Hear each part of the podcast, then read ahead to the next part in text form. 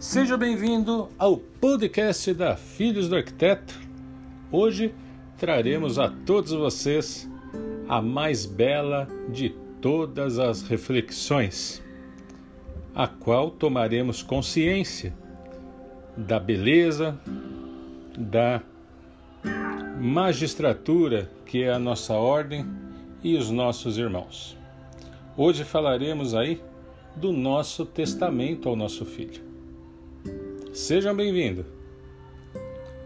Carta de um maçom ao seu filho.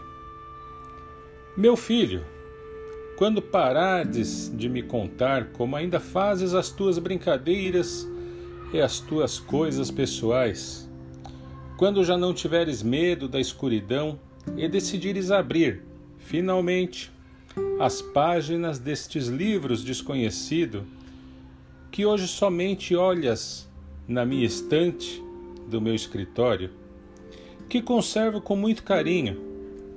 Quando fores adulto, aproxima-te desses senhores que hoje achas misteriosos e que se bem que não te desagradam nunca, te merecem somente uma certa indiferença. Procura essas pessoas que frequentemente me ligam ou visitam e com quem compartilho algumas horas a cada semana, nesses dias em que me vê chegar mais tarde à casa. Sim, procura sim, não tenha medo. Procure esses homens que a sociedade identifica como os maçons e que eu chamo orgulhosamente de meus irmãos. Tantas vezes os viste e ouviste, que provavelmente já os conhece a todos. Muitos são jovens, alguns homens maduros e outros com as suas testas coroadas por cabelos grisalhos, tal como algumas montanhas mostram nos seus cumes, coberto pelo branco da neve.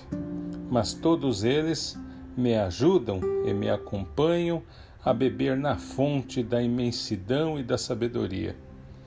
Todos, todos, por igual, abriram os meus peitos como se abre uma cesta para receber as confidências, a alegria, os infortúnios e decepções, e os projetos e as ilusões do melhor amigo sempre. Sim, procure essas pessoas sem te importares com o longo caminho a ser percorrido, nem quanto aos obstáculos que devam ser vencidos. Decidido a procurá-los, o Ser Supremo irá mostrar-te o caminho a seguir. E quando souberes e que é que eles fazem, como pensam e o que pretende, desde que o teu espírito esteja satisfeito e tenhas encontrado todas as tuas respostas, meu filho, junta-te a eles e siga-os. Mas, se mesmo depois de analisar os seus princípios, as tuas dúvidas continuarem sem resposta, então, meu filho, sai do caminho com a decência de um homem bem nascido. Se eu ainda for vivo, baterei palmas à sua decisão. Aceitá-la-ei, pois terá refletido e decidido por ti mesmo, após teres pensado e raciocinado sobre este assunto.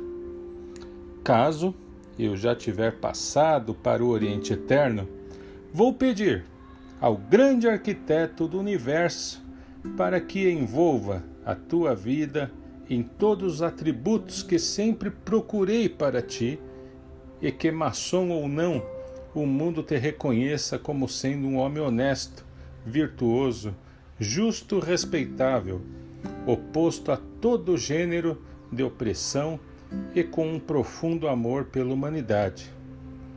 Eu sou maçom, meu filho.